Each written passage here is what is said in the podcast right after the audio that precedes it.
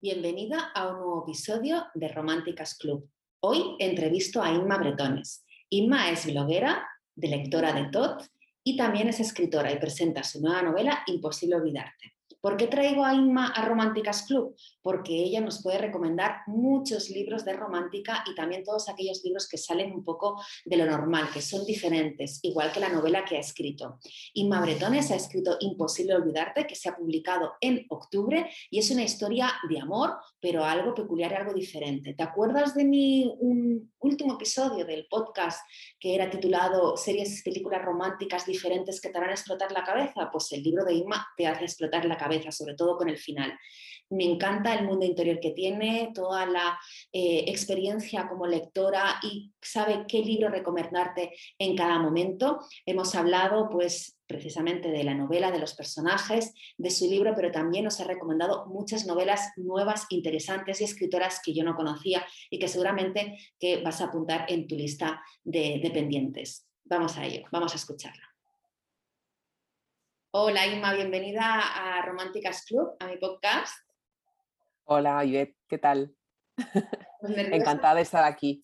Igualmente que estés aquí con, nosotras y con las que escuchan el podcast de Románticas Club y también nerviosa porque es mi segunda entrevista. O sea que de los Bueno, bueno, yo también estoy un poco nerviosa, ¿eh? así que nada, lo, haremos muy bien, lo haremos muy bien, ya verás. Vale, mira, la primera pregunta que me gustaría hacer a mis invitadas es conocer el mundo interior de, cada una de las lectoras escritoras. ¿no? Tú como lectora y escritora, ¿cuál es tu mundo interior?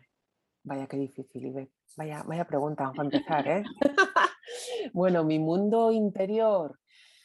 Bueno, eh, yo soy una persona muy normal, pero si algo puede diferenciarme del resto, pues bueno, es que mi mundo está, está lleno de letras, está lleno de, de historias eh, tanto ajenas como propias y, bueno, creo que, creo que podría definirme así, de un mundo interior muy lleno de, letras y de letras que componen historias.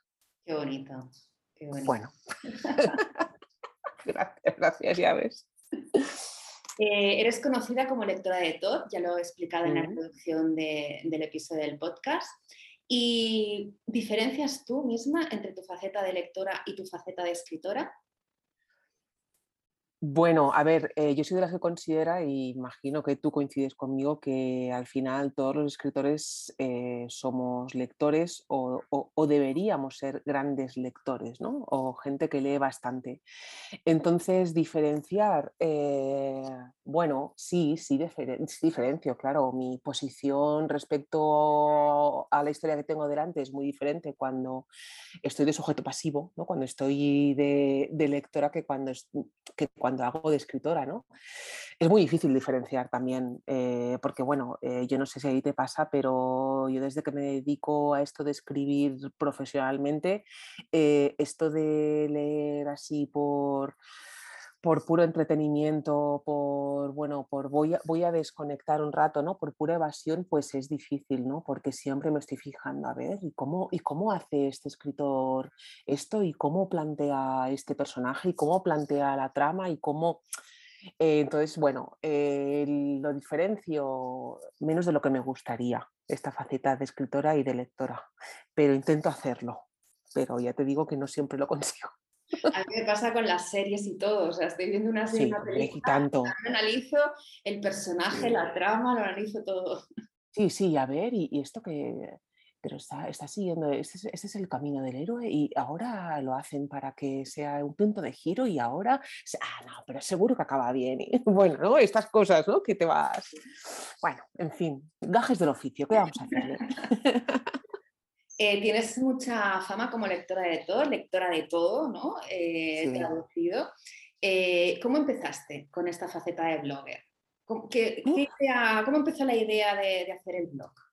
Bueno, esto empezó hace un montón de años, imagínate, hace, pues mira, empezó por, creo que fue febrero del 2010, pues echa cuentas, ¿no? Pues 11 años y, para 12 ya casi, sí, bueno, porque ya de aquí a nada ya empezaremos en el 2022 y bueno, estas cosas, como pasa el tiempo tan rápido.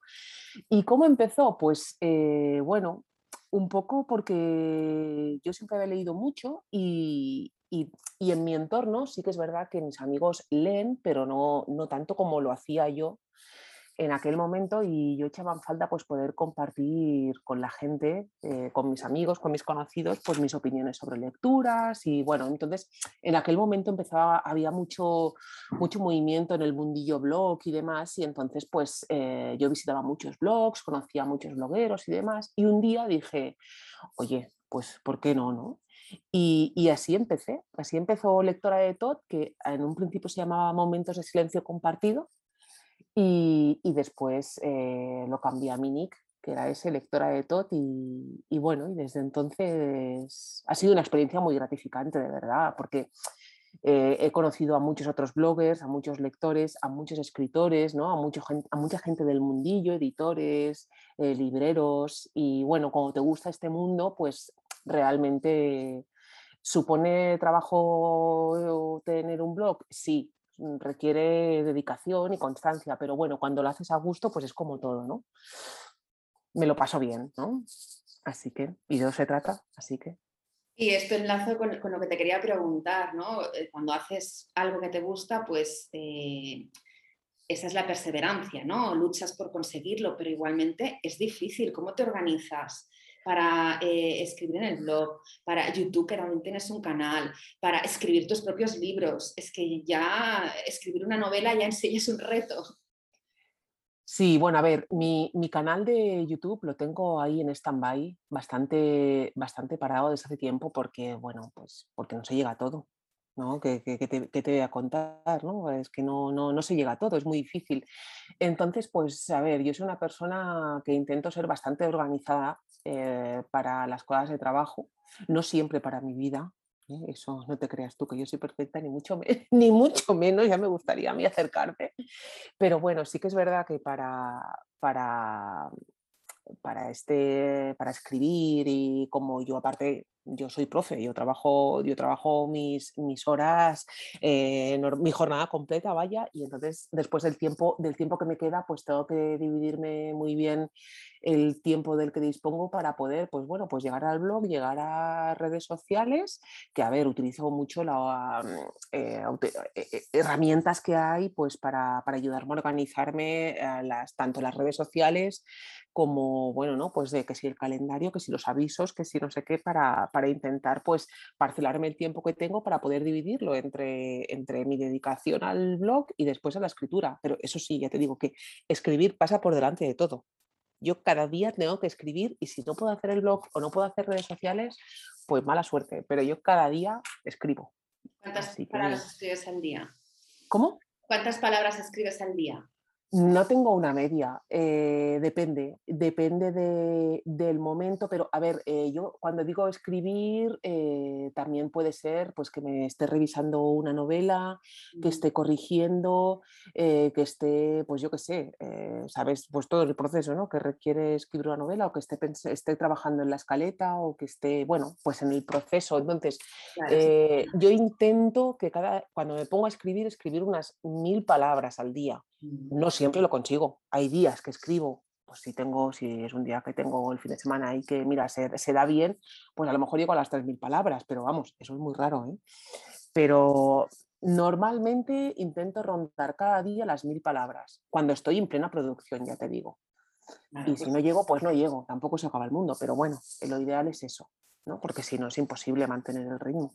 Claro, eso es lo prioritario. Muchos escritores, y yo me incluyo, nos olvidamos de que escribir es lo que tenemos que hacer y estamos ahí enredados en Instagram, en Facebook y haciendo podcast, como yo, por ejemplo. Bueno, pero al final es el, es el nuevo tipo de escritor ¿no? que hay hoy en día. ¿no? Es muy bonito los escritores aquellos del siglo XIX, ¿no? que se retiraban al campo a escribir con su pluma y su, y su tintero, pero a ver, siglo XXI, eh, somos el escritor 2.0 nos tenemos que adaptar a la nueva realidad. Igual que el mundo cambia para todos los ámbitos, pues para el nuestro, imagínate, aún más, ¿no?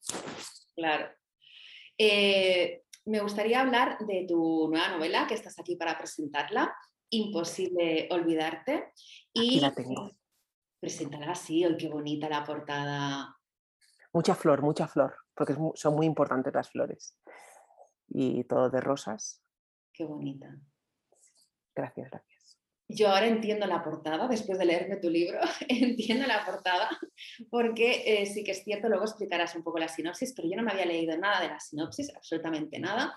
Y cuando empecé a, leerla, pues me esperaba una cosa, luego en medio pensaba otra y al final me sorprendió totalmente.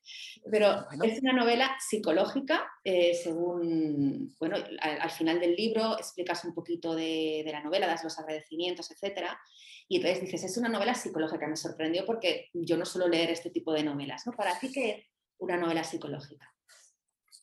A ver, eh, como vivimos en un mundo de etiquetas, yo me atrevo a ponerle psicológica a esta novela, aunque creo que tiene muchos ingredientes que la hacen ser psicológica y, ¿no? ahora te explico, ¿no? ¿Yo por qué le puse psicológica?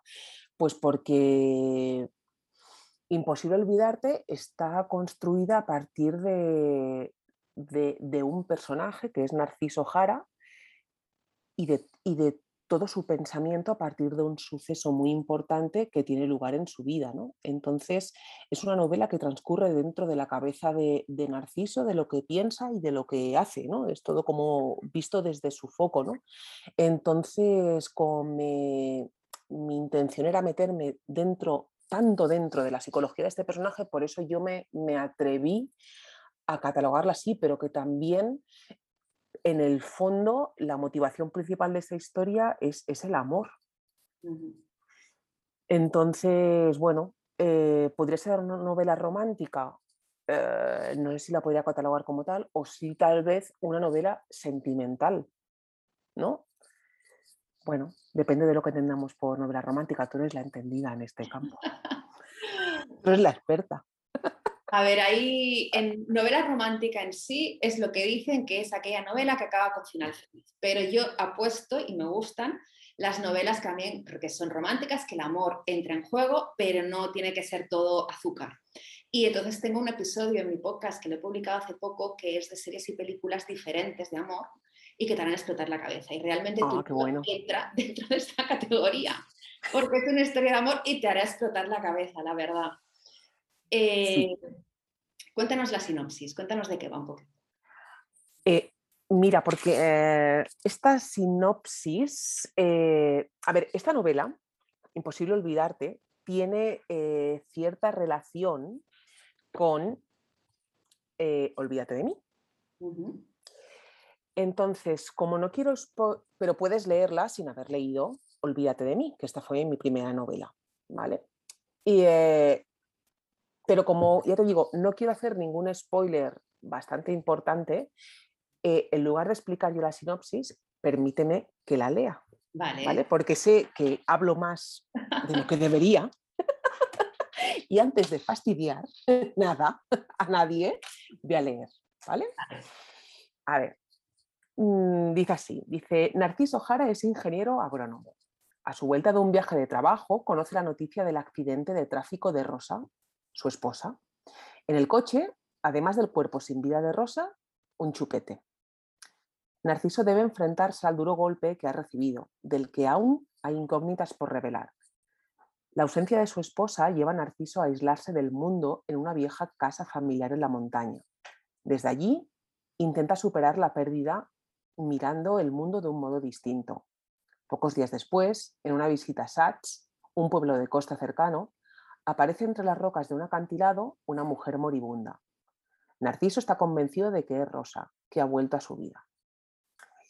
Y al pie de esta, de esta sinopsis pone, si leíste Olvídate de mí, con imposible olvidarte, descubrirás qué sucedió con Isabel. Porque Isabel es un personaje de vital importancia de esta historia. Entonces, yo cuando escribí eh, Imposible olvidarte, lo hice como, como, como, un homenaje a los lectores de Olvídate de mí. ¿Por qué? Pues porque cuando la gente leía Olvídate de mí, me decía, ¿vas a hacer segunda parte? Y yo pensaba, ¿pero qué me estáis pidiendo de segunda parte si no se puede seguir? la historia no puede seguir.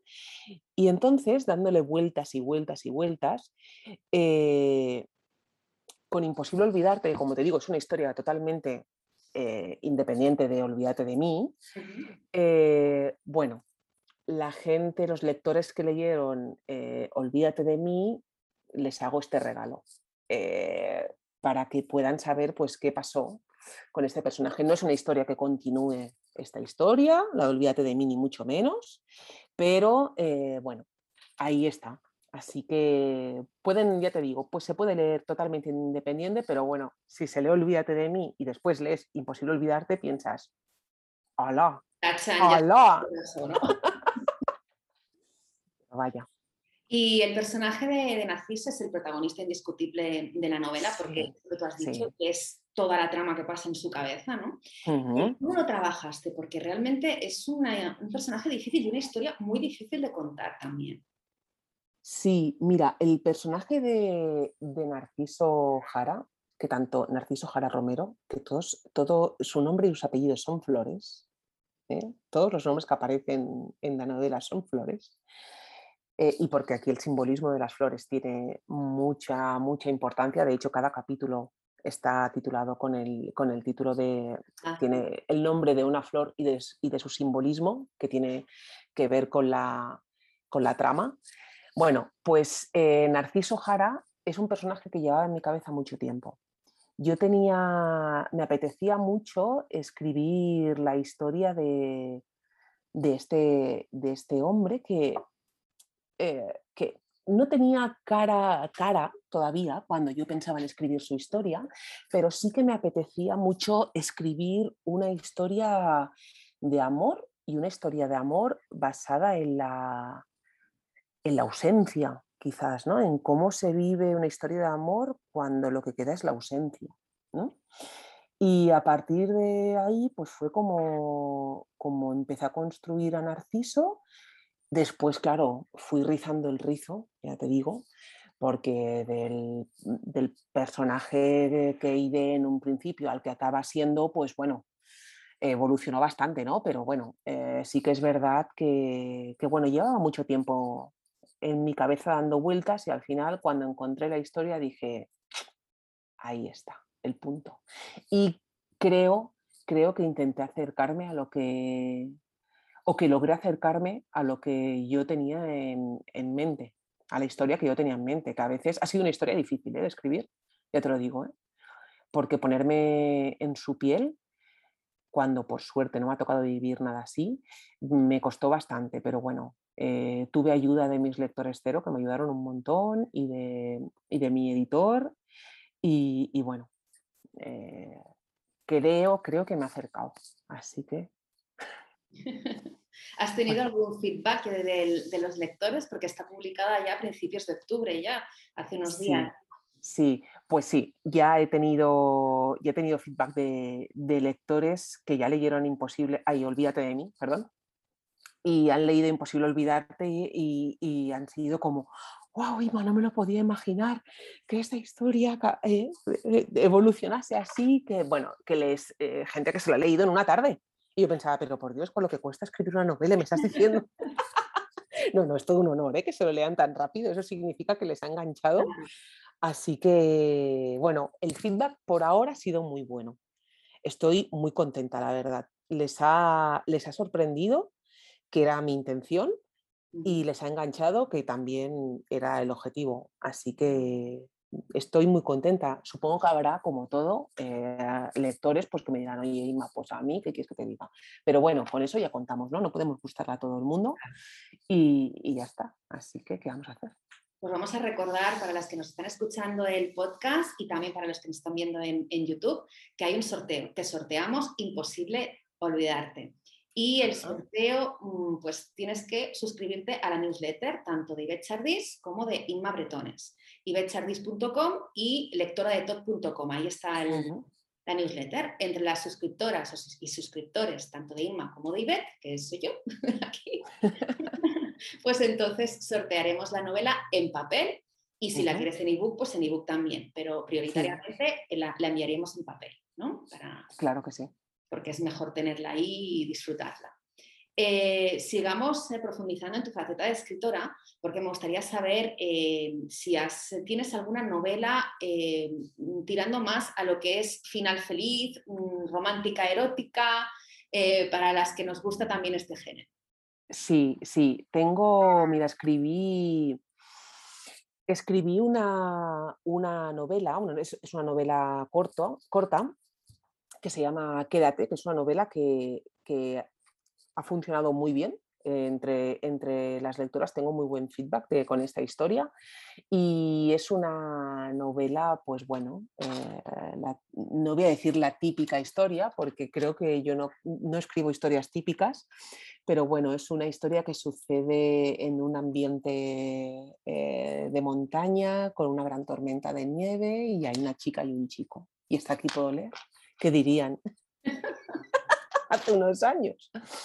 Entonces, aparte de esta, que tiene cierto toque de erotismo, eh, tengo una biología que no tengo aquí ejemplares porque se me han acabado, porque este fin de semana estuve en un evento y eh, se, agotaron y no tengo más, lo siento, eh, que es la biología de ser siempre tú que está compuesta de dos historias. La primera, eh, son dos historias que están ligadas. ¿eh? La primera parte se llama La otra y la segunda parte se llama La única. La primera historia es ambas, ambas eh, son una historia romántica toda ella, pero la primera parte tiene un componente más erótico y la segunda parte tiene un componente más, más romántico.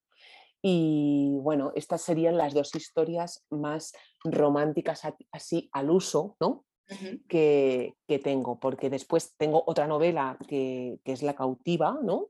que está, está protagonizada por un hombre eh, que se llama Rafael Sarmiento Buendía, que es, que es un transformista, ¿no? un señor mayor que acaba haciendo realidad su sueño de, cantar como Marifé de Triana y, y, vestirse como ella para, cantar, ¿no? Todo y que él ha sido fontanero toda la vida, tiene tres hijas, ¿no? Y también es una historia de amor. Es una historia de amor, pero no es una historia de amor al uso. Pero bueno, eh, ahí está. Es una, es, una, historia como muy almodóvar, ¿ves? Que es así como muy, muy folclórica la portada con esta rosa y este, esta, esta contraportada de, lunares. ¿eh? Pues eso. Diríamos que tus novelas son románticas, pero no al uso, porque el centro son historias de amor. Sí, mm, el amor es lo que, es lo que mueve siempre a mis personajes, pero intento eh, que los muevan también otras, otras motivaciones para hacer diferente mis historias a, las típicas novelas románticas que, oye, yo también las leo y me encantan, ¿eh? Me refiero que no las, no las, no las desmerezco, pero a mí me gusta añadir ese toque diferente. Pues un toque diferente que puede ser pues este señor transformista a Narciso o, a los otros personajes, ¿no? Siempre me gusta, bueno, que sean personajes peculiares por alguna, por alguna faceta de su personalidad. Eso, también me gusta a mí, me gusta leer. y realmente era imposible olvidarte. Eh, coincido con, tus lectores que es que no me imaginaba para nada el final. Me dejó en shock pensando días. Madre Sí, ah, bueno, bueno, pues eso era lo que pretendía, eso era lo que pretendía. Gracias, gracias por decírmelo. De todas las novelas que has escrito, ¿Hay alguna que le tienes más cariño? Ah, sí, claramente. Siempre, siempre que me preguntan, Inma, ¿qué novela, ¿por qué novela empiezo de tus novelas? Siempre digo, eh, olvídate de mí. Olvídate de mí, aparte de que la modelo de la portada es mi sobrina, que eso para mí ya, mi sobrina Laia, que es guapísima. Eh, pues aparte de eso, que le tengo especial cariño a esta cubierta, eh, es porque esta, esta novela fue la primera que publiqué y, fue la novela, fue la historia que escribí en la Escuela de Escritura del Ateneo Barcelonés, que yo escribí, hice allí el itinerario para novelistas, y fue una novela que, trabajé durante los tres cursos que duró el, itinerario de, de, novelistas, y fue una historia que, que trabajé mucho, que, bueno, es, una, historia hecha con encaje de bolillos, es, hasta el último detalle, hasta, mira, y, tengo muy buen recuerdo, ¿no? Porque, también porque la compartí mucho con mis compañeros, ¿no? Hablamos mucho de la historia y tengo muy buen recuerdo. Y, siempre la recomiendo, no, porque no que las otras, ¿eh? no, ni mucho menos, pero bueno, es como, como mi ojito derecho, ¿no? Pues es importante porque ahora, al ser la segunda parte, entre comillas, que también se pueden leer eh, a solas una y la otra, pero no se le olvidarte sería pues tu segundo hijo, ¿no? Dijéramos. Bueno, sí, sí, al final, al final, bueno, es, como la, cerecita, ¿no? Del pastel, ¿no? La guinda del pastel, ¿no? Que dices, ahí está, ¿no? es, es, el regalo para los lectores, porque me han demostrado tanto cariño con Olvídate de mí, que imposible olvidarte es ahí, la guinda del pastel, es decir, va, venga, tanto que me lo pedisteis, ahí lo tienes. Así que, a ver, a ver si consigo que se queden con buen sabor de boca. Seguro que sí, ya verás cómo vas a recibir, porque hace poquito que la acabas de publicar. Sí, nada, hace muy poco. Seguirás recibiendo buenas opiniones y alentamos a todas las lectoras y lectores que pongan las opiniones de, los libros, que no se lo queden para sí, que también lo, lo, escriban tanto en Amazon como en todos los sitios, en las redes sociales y que vayan diciendo cosas bonitas de los libros que leen, que es lo importante, lo que nos hace felices también a nosotras. ¿no? sí, eh, tener el feedback de, los lectores para mí es, la mejor parte de todo esto, ¿eh? que está muy bien escribir, que, eh, crear una historia, sí, claro, porque si no, no, no, podría existir el resto, pero ver o que alguien te escriba por Instagram o, te mande un correo, ostras, qué bien que me lo he pasado con tu novela. Ojo, es que nada más que por eso, las horas que te pasas de, mm, aporreando el teclado del ordenador merece la pena. ¿eh? Yo mm, o leer una opinión en Amazon, Goodreads o yo que sé, en cualquier, en cualquier red social, es, tan bonito que yo por eso siempre intento dejar opiniones de todo lo que leo, porque pienso, ojo, va, le voy a devolver un poco al, autor ese favor que me ha hecho, ¿no? Dando, eh, entregándome a su hijo, ¿no? Que al final ¿eh? es como un hijo esto, como decías tú. ¿Y qué te iba a decir? ¿Dónde podemos encontrar Imposible Olvidarte? ¿Dónde pues, eh, pues todas mis novelas están en Amazon o también a través de mí. Si alguien está interesado en que se lo envíe eh, dedicado, pues me pueden escribir eh, o, por, o por mail a lectoraetota.gmail.com o por Instagram o cualquiera de mis redes sociales me pueden escribir y yo se lo puedo hacer llegar eh, dedicado directamente o si no por Amazon. Por Amazon tanto en versión digital como en versión papel no hay, vamos, no hay mayor problema. Vale. Sigamos ahora eh, hablando de lo que has escrito, que has escrito un manual de Lánzate a escribir tu novela contemporánea. ¿Qué se puede encontrar? Un escritor novel que, quiera empezar a escribir y los que tampoco queremos empezar, sino que queremos continuar escribiendo. ¿Y qué pues, encontrar? Pues eh, mira, aquí, aquí lo tengo y esto es, es, un, es, un, manual que yo escribí porque a mí eh, siempre me preguntaban, ostras, Inma, ¿y qué, qué, método utilizas tú para escribir? ¿no? Y al final, pues eh, e, este, este manual que, que, tiene formato libreta, como ves, ¿no? para poder escribir y para poder rellenar y con las explicaciones y demás, ¿no? y con, bueno, pues eh, en, este, en este libro lo que intenté plasmar es, pues eso, explicar el método que yo utilizo, porque yo soy bastante organizada a la hora de escribir, necesito, porque como no dispongo de mucho tiempo, necesito tenerlo todo como muy masticado para cuando me pongo a escribir, ponerme a escribir, ¿no? En serio. Entonces, pues bueno, desde, desde cómo construir una escaleta hasta, hasta una ficha de personaje, eh, el contexto eh, o hasta la, la, inicial lluvia de ideas, ¿no? Cuando se te ocurre una idea loca, cómo, cómo ponerlo sobre el papel, ¿no? ¿Qué, qué, ingredientes necesitas ¿no? para que esa idea loca se acabe convirtiendo en una historia con pies y cabeza, ¿no? Al menos.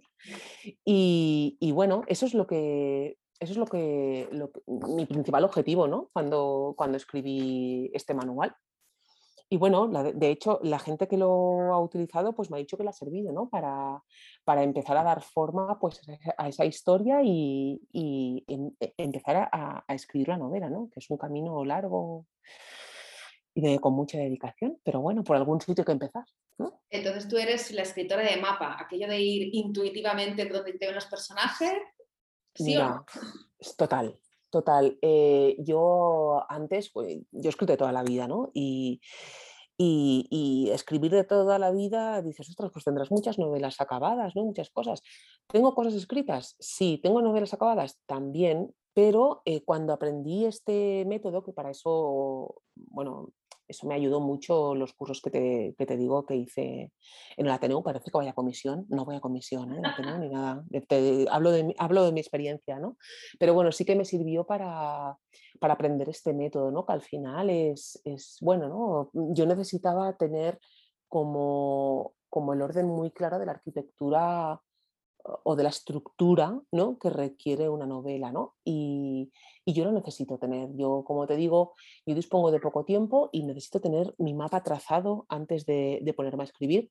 Sí que es verdad, y como tú sabes de sobra, que después cuando te pones a escribir la historia está viva y la historia puede cambiar mm, mil cosas, ¿no? Y, y, así es, ¿no? Así sucede habitualmente, ¿no? Que acaba cambiando, pero al menos que yo sepa del punto del que parto al punto al que quiero, al que quiero llegar y después el camino más o menos que quiero recorrer. Que después ese camino puede ser más o menos sinuoso, pues sí, pero al menos, ¿no? Que tengo, tengo ese, ese mapa previo, ¿no? me, ayuda, me ayuda mucho.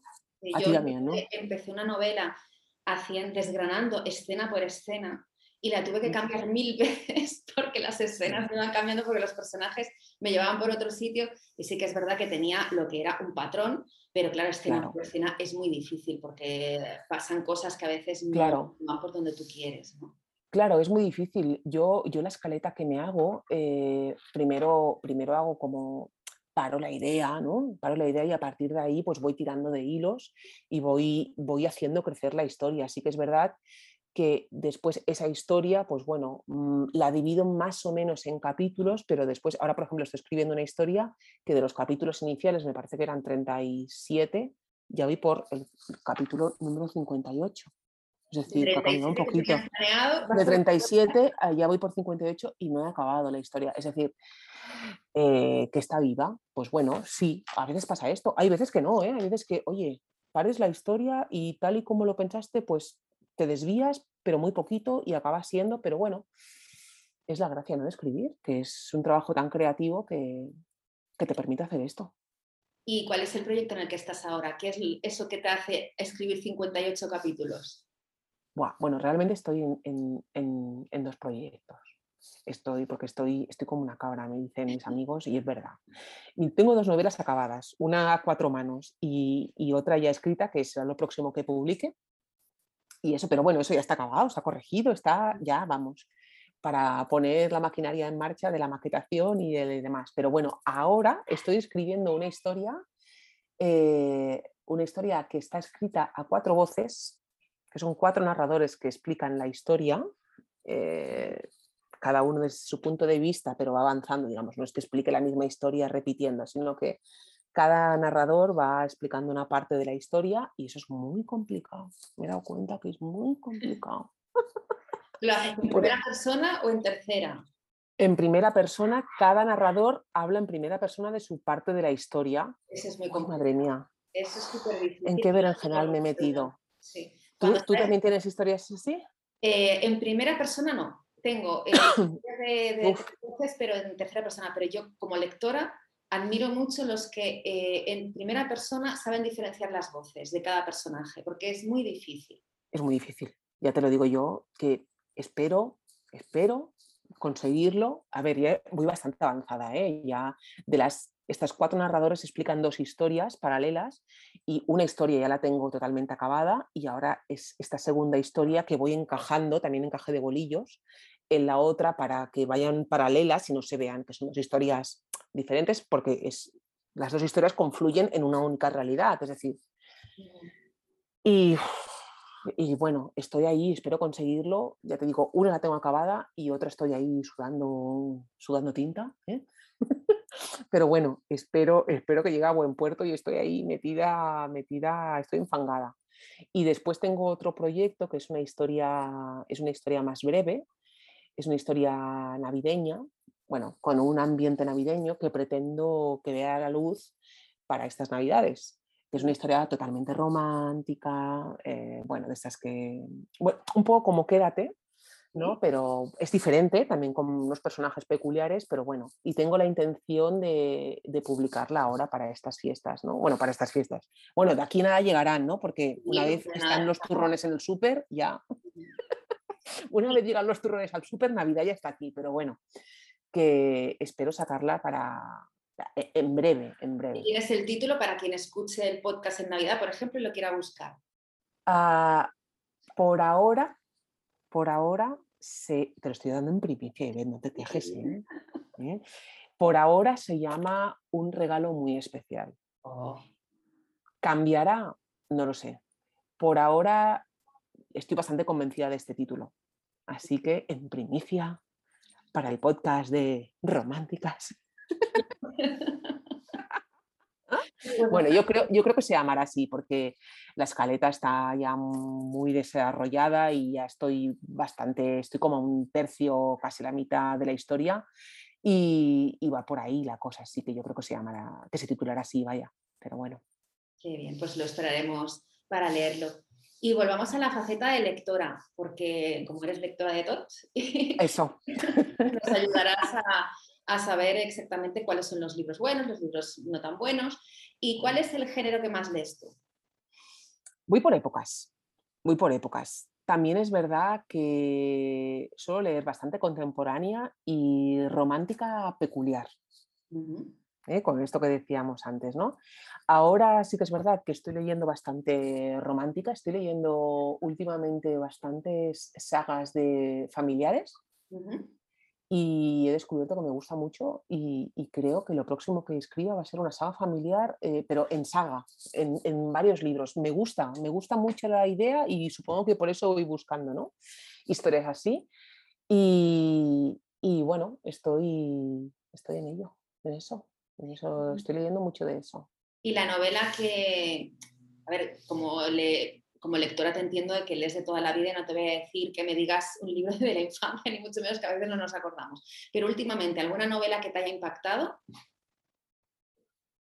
Bueno, eh, mira, si te tuviera que decir una novela que me impactó de hace muchos años, lo tengo clarísimo. Ah, pues bueno. Porque fue, fue esa la que, me, la que me hizo decir, yo algún día quiero escribir como, algo como esto, de, ilusiones también se vive, porque fue ni más ni menos que como agua para chocolate de Laura oh, Preciosa, preciosa. Oh, cómo me gustó, tenía a lo mejor 15 años, imagínate. Pero la leí, me acuerdo que me la leí, estaba en casa de mi hermana, en la, en la guardilla, y recuerdo, tengo tan buen recuerdo de aquella novela que me leí nada, ¿eh? en, en, en, un par de días como mucho. Yo tengo tan buen recuerdo que pienso, wow, si algún día llegara a escribir algo así qué grande. Y novela que me haya impactado últimamente, pues mira, me gustó muchísimo hace algún tiempo que la leí eh, y está muy relacionada con la idea que después acabé escribiendo en Imposible Olvidarte. Es la novela de la primera novela de Marta Urriols que se llama Aprender a hablar con las plantas, que la publicó Lumen eh, salió primero en catalán y después la publicó eh, en catalán, me parece que salió con Periscopi y después en castellano salió con Lumen. Y la verdad es que es una novela deliciosa, deliciosa, porque también trata precisamente el tema de, el tema de la ausencia, ¿no? Y del amor en ausencia y, en ausencia de la otra mitad, me refiero. Y, me encantó, me encantó, me encantó esta, esta historia. Y bueno, después Elena Ferrante, para mí Sí. Ferrante me encanta. que es una maestra. la serie de ella en HBO. no la, he visto. No la he visto. ¿No la has visto? Pero la serie de la... ¿Has leído el libro de La amiga sí. Sí, sí, sí que, son, que, son, cuatro libros, esto me los leí wow, hace un montón, bueno, al poco de pues, cuando se publicaron, ¿no? La, que es la serie de las amigas, ¿no? Creo que se llama. Y, bueno, en, en, HBO no sé cómo se titula, ¿sabéis que no la he visto? He dicho La amiga estupenda, pero no estoy segura ahora. Eh, la amiga estupenda es el primer libro. Mm. La serie, pues creo que tiene eh, el título más o menos, si no, de todas maneras lo pondré enlace en, YouTube y, en mi ah, vale. para que la gente lo quiera leer. Eh, o lo quiera mirar, pues que hay una primera temporada y creo que muy poco va a salir la segunda temporada. Ah, pues no lo he visto, ya te digo. Mm. La serie está muy bien y eh, yo creo que, encarna bastante con el ¿Sí? Los libros siempre son mejores, por supuesto, y tienen... Sí, ah, evidentemente. Claro, pero... no vas a resumir cuatro libros en, una serie, pero está, bien hecha, está bien hecha. Ah, pues y, y bueno, para, me crea curiosidad saber qué es lo que estás leyendo ahora en relación que me has dicho que estás leyendo sagas. ¿Cuál es la saga que estás leyendo? Pues mira, es de una, una autora autopublicada que este, este fin de semana estuve en un evento de, de literatura, de escritores y demás, y conocí a esta, a esta autora, lo tengo aquí, lo tengo en la mesita de noche. Estoy, estoy leyendo. Estoy, vamos, bueno, llevo un día leyendo, pero ya voy por, mira, mira todo lo que he leído. Y es, eh, es Sonia Puente, y es esta saga que se llama La serie contigo. Son cuatro libros y es la historia de una familia, de los hermanos eh, Guerrero. Y, y, me está encantando, la verdad. Y la próxima serie que tengo, también de otra autora eh, indie, porque hay que defender a los autores indies, em, es que, bueno, súper conocida, que mm, yo no la conocí tanto, pero en este evento se habló mucho de esta autora y dije, mm, tengo que leerla. También es eh, Susana Herrero, que aunque parece por la, por la cubierta, parece que sea como juvenil o algo así, no, no, no, es, ¿verdad? Que es al, ser ilustración, no, no, no, no, no, no, no, es, juvenil para nada. Y esta es una, también es una saga de cuatro, cuatro o cinco, creo que son cinco, de, son los hermanos Cabana. Y esta se llama, la primera entrega es Aquel último verano. Y estas son dos historias que tengo aquí, ya te digo, para empezar, de familias que, que me llaman un montón la atención. Estoy ahora viciada, mira, a los lectores es por lo que nos da. Ves que tenemos época de todo. Después a lo mejor me tiro una temporada súper larga leyendo pues yo qué sé, novela negra o novela policíaca o yo qué sé, saber. menos terror y fantasía, que me cuesta un poquito más. Eh, siempre, siempre muy bueno estos géneros, ¿eh? la romántica, contemporánea, así que histórica también, pero es que soy profe de historia.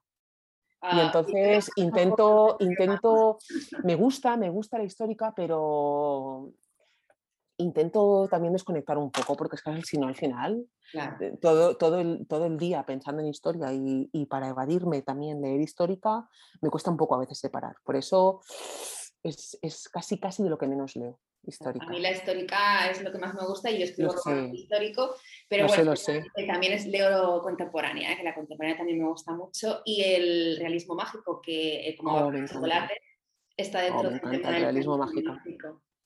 Y qué difícil es escribir realismo mágico. Madre mía. Y para terminar, vamos terminando y mm, me gustaría saber que, ¿qué recomendarías a los lectores que están en plena sequía? Que hay bastantes que por estrés, por cualquier situación, no encuentran ese libro que les enganche. Mira, yo también he, pasado para parones lectores que dices, ostras, que no hay, no hay ningún libro, ningún libro que me atrape. Y, mira, cuando estás en esa situación, porque leer al final también es muy emocional, ¿no? Y va ligado muy a las emociones, ¿no? Y a veces vamos súper estresados y lo último que te apetece, pues es ponerte a leer cuando llegas a casa y lo que quieres es evadirte y ponerte una serie en Netflix y olvidarte del mundo o no hacer nada, nadear, nadear, que dice una amiga mía, nadear, pues hay que nadear muchas veces. Pues mira, yo que les recomendaría, pues que nos agobien, y que en la vida tiene que haber momentos para todo. Y si pasas por una época que no te apetece leer, pues bueno, eh, que siempre, a ver, que no, que no se desesperen y que siempre hay un momento oportuno para un libro y para, el, y para el lector. Es decir, que si empiezan a leer y el libro que tienen entre manos no les, no les logra enganchar, que lo dejen de lado y cojan otro y que ya llegará el momento de leer ese libro que han dejado porque cada momento, cada libro tiene su momento y cada lector tiene su libro, su momento, y así que va todo ligado. Y que si, oye, y que si pasan por una época en la que están más estresados o más cansados y no les apetece leer, no pasa nada, no es el fin del mundo, ya, llega, ya llegará el momento de recuperar esas ganas de leer. Así que eh, pasamos por, bueno, por épocas de todo, momentos en los que nos leeríamos cuatro libros seguidos en dos días y días en los que dices, jolín, es que me duermo con la segunda página. Pues sí, la vida es así, ¿qué vamos a hacer? Sí, hay momentos para todo. Para, todo. A mí me ha pasado libros que en época no me entraba ninguna página y que al cabo de un tiempo lo he vuelto a coger y he dicho, ostras, pues sí que es bueno este libro. Claro que sí. Es que cada momento, cada por suerte hay, hay tantos libros eh, en este mundo que siempre hay un libro adecuado para el momento en el que te encuentras. Así que que no desesperen, que no desesperen. Bien, pues muchas gracias, Sima, por estar en Románticas Club. Gracias por esta charla tan entretenida y que nos hayas contado tantas cosas interesantes. Y espero volver a verte. Y, y a yo. A y a leerte. Eso. Yo súper agradecida de que me hayas invitado. Y, y nada, encantada de volver, de volver por aquí en cuanto tengamos la ocasión.